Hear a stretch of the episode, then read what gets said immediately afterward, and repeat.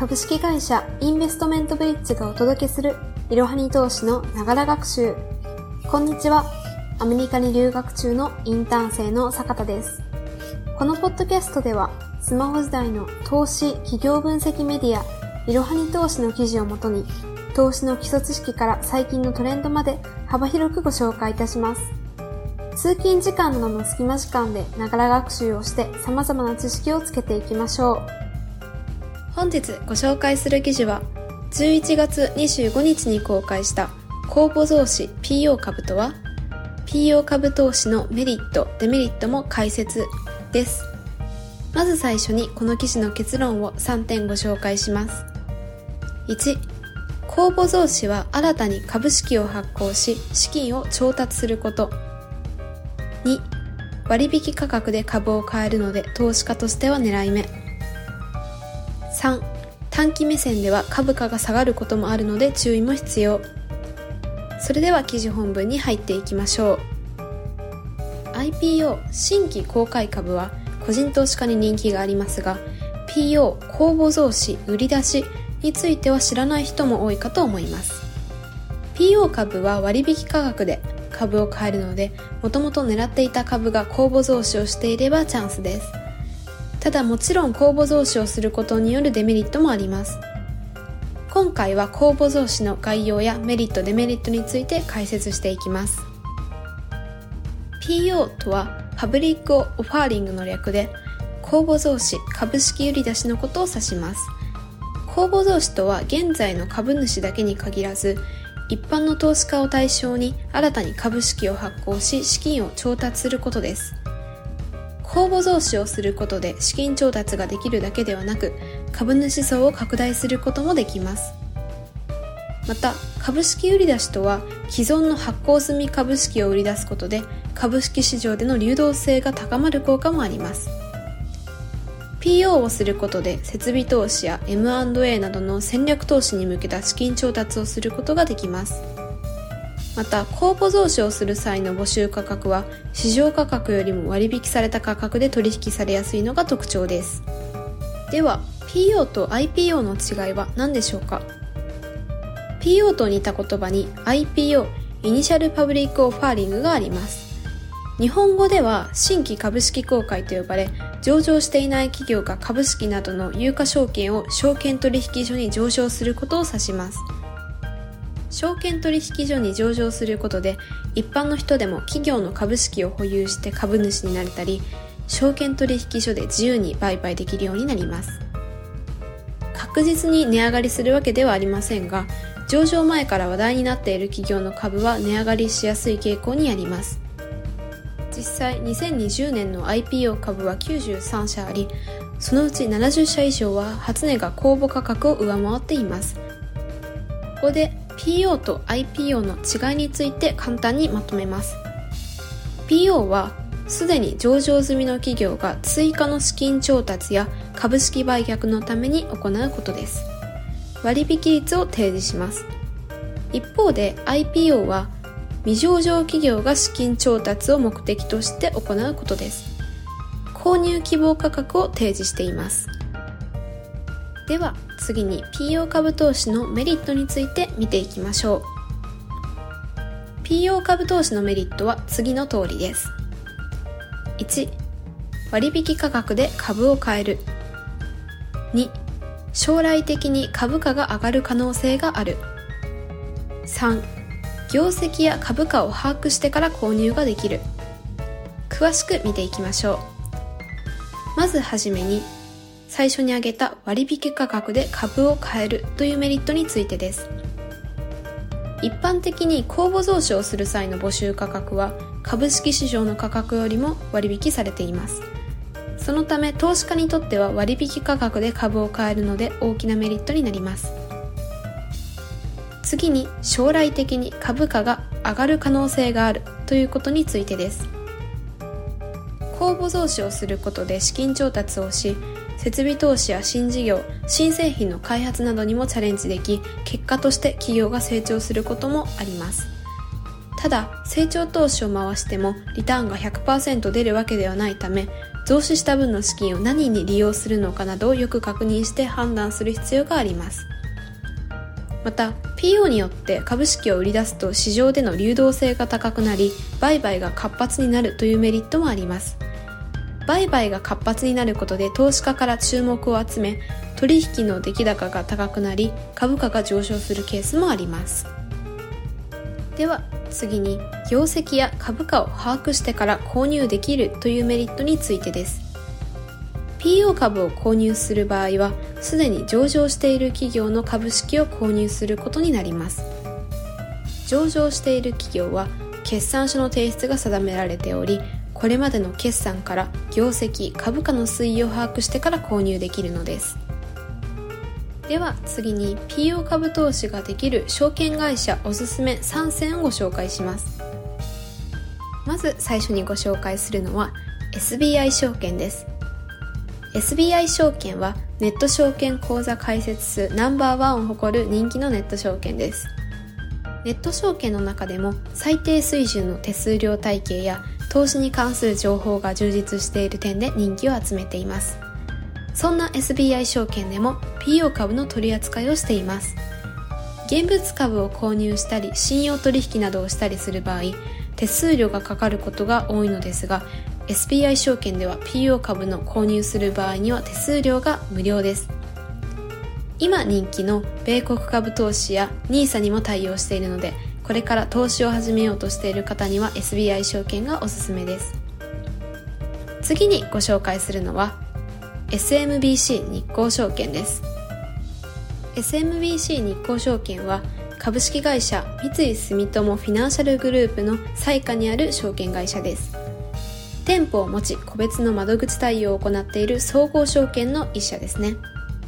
SMBC 日興証券では2021年11月18日現在も4社の PO 株を取り扱っているなど取扱い銘柄が豊富なことが特徴です。また PO 株の取り扱いが決定した翌日にメールで知らせてくれるサービスも実施しています。PO 株だけではなく外国株式も豊富に取り扱っており米国株や中国株のほか新興国などの株式も取引できます。最後にご紹介するのは楽天証券です。楽天証券は楽天グループが運営するネット証券でポイントの貯まりやすさや楽天カードとの相性が人気の証券会社です。そんな楽天証券も PO 株を取り扱っておりネットで手軽に取引できます。まだまだ PO 株の取り扱いの数は少ないのですが今後の拡大を期待して口座開設をしていくのもありかと思います。では最後に PO 株投資のデメリットについて解説していきます。具体的なデメリットは次の通りです。1株式の希薄化が発生する。2長期での運用が必要。詳しく見ていきましょう。最初に株式の希薄化が発生する。というデメリットについてです。PO の際に公募増資をすると発行株式数が増えるので流動性が高くなる反面1株当たりの価値が減少します。株式を発行して増資しただけですぐに利益が出るわけではないため短期的な目線で考えると1株当たりの利益は低下してしまい株価が下落してしまう要因ともなります。例えば10億円の純利益がありすでに100万株を発行している A 社が増資のためにさらに20万株発行することを想定しましょう。1株当たりの利益は1年間の純利益割る発行株式数で算出されます。この計算式に当てはめて考えると1株当たりの利益は増資前は10億円割る100万株で1000円。一方で増資後は10億円割る120万株で833円。ここからも株式の希薄化が起こっていることがわかります。1株当たりの利益が下がると現在の株価が割高であると判断されてしまいすでに株を保有している人は売ってしまうこともあるため株価が下がりやすくなるのです。しかし中長期的に見て増資によって成長スピードが速くなる場合株価が上がる可能性も十分にあります。次に2つ目のデメリットとして挙げた長期での運用が必要ということについてです。先ほども紹介したように公募増資で資金調達をすると設備投資や新事業新製品の開発に使うことが多くあります。これらの用途は短期間ですぐに業績アップが期待できるものではなく長期目線での運用が必要になります。株式の希薄化の要因もあり株価が短期的には下落してしまうかもしれませんが利益を出すためには我慢強く投資を続ける必要もあるのです。では最後に公募増資の事例について見ていきましょう。1つ目は JAL です。2020年11月に日本航空 JAL は公募増資を実施しました。発行価格は1916円で調達額は約1826億円になります。増資で調達した約1826億円のうち1000億円は航空機などの投資に残りは有利子負債の返済に充てる予定です。JAL が公募増資を発表した時には10%以上価格は下落し1500円台まで下落しました。しかしその後公募増資をプラスに受け止めた投資家は多くまたコロナ感染者の減少ワクチンの発表などもあり2021年11月17日の終値は2435円と発行価格より500円以上も上昇しています。次にご紹介するのは ANA です。2020年12月には ANA ホールディングスも公募増資を実施しました。発行価格は2286円で1億2631万株を新規発行するため調達額はおよそ2887億円となります。2021年5月にも発行可能株式数を増やすとの報道があり株主から株式の希薄化が発生すると判断され大きく売られてしまいました。しかし ANA もワクチンの発表などを受け2021年11月17日の終値は2716円と2020年12月の発行価格よりも500円近く上昇しています。それでは最後にこの記事の重要なポイントを3点まとめます。1公募増資は新たに株式を発行し資金を調達すること。2割引価格で株を買えるので投資家としては狙い目。3短期目線では株価が下がることもあるので注意も必要。PO 株は割引価格で株を買えるのでもともと狙っていた株が公募増資をしていればチャンスです。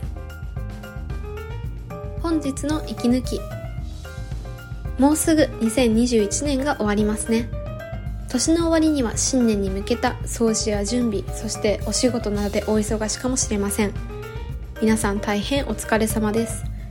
私にとってアメリカで初めて迎える年越しなのですがアメリカでの年越しは日本ほど重要なものではありません。日本では日本ならではの文化がたくさんありますがアメリカでの年越しはクリスマスなどより盛り上がるわけではありません。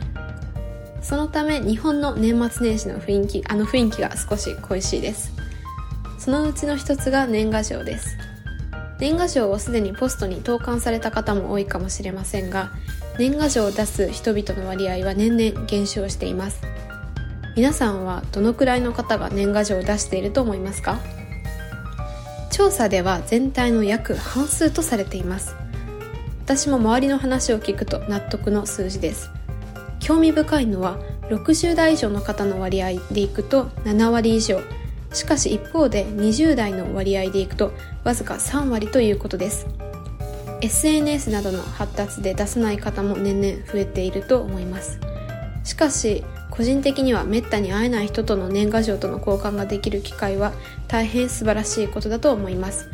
皆さんもぜひ年賀状を出すのを検討してみてください。次回は年末エピソードとなる特別エピソードをお届けします。お楽しみにしていてください。本日も最後までご視聴いただきありがとうございました。ぜひこの番組への登録と評価をお願いいたします。ポッドキャストのほか、公式 LINE アカウント、Twitter、Instagram、Facebook と各種 SNS においても投稿しているので、そちらもフォローをよろしくお願いいたします。ローマ字で、アットいろはに投資です。また、株式会社インベストメントブリッジは、個人投資家向けの IR、企業情報サイト、ブリッジサロンも運営しています。こちらも説明欄記載の URL よりぜひご覧ください。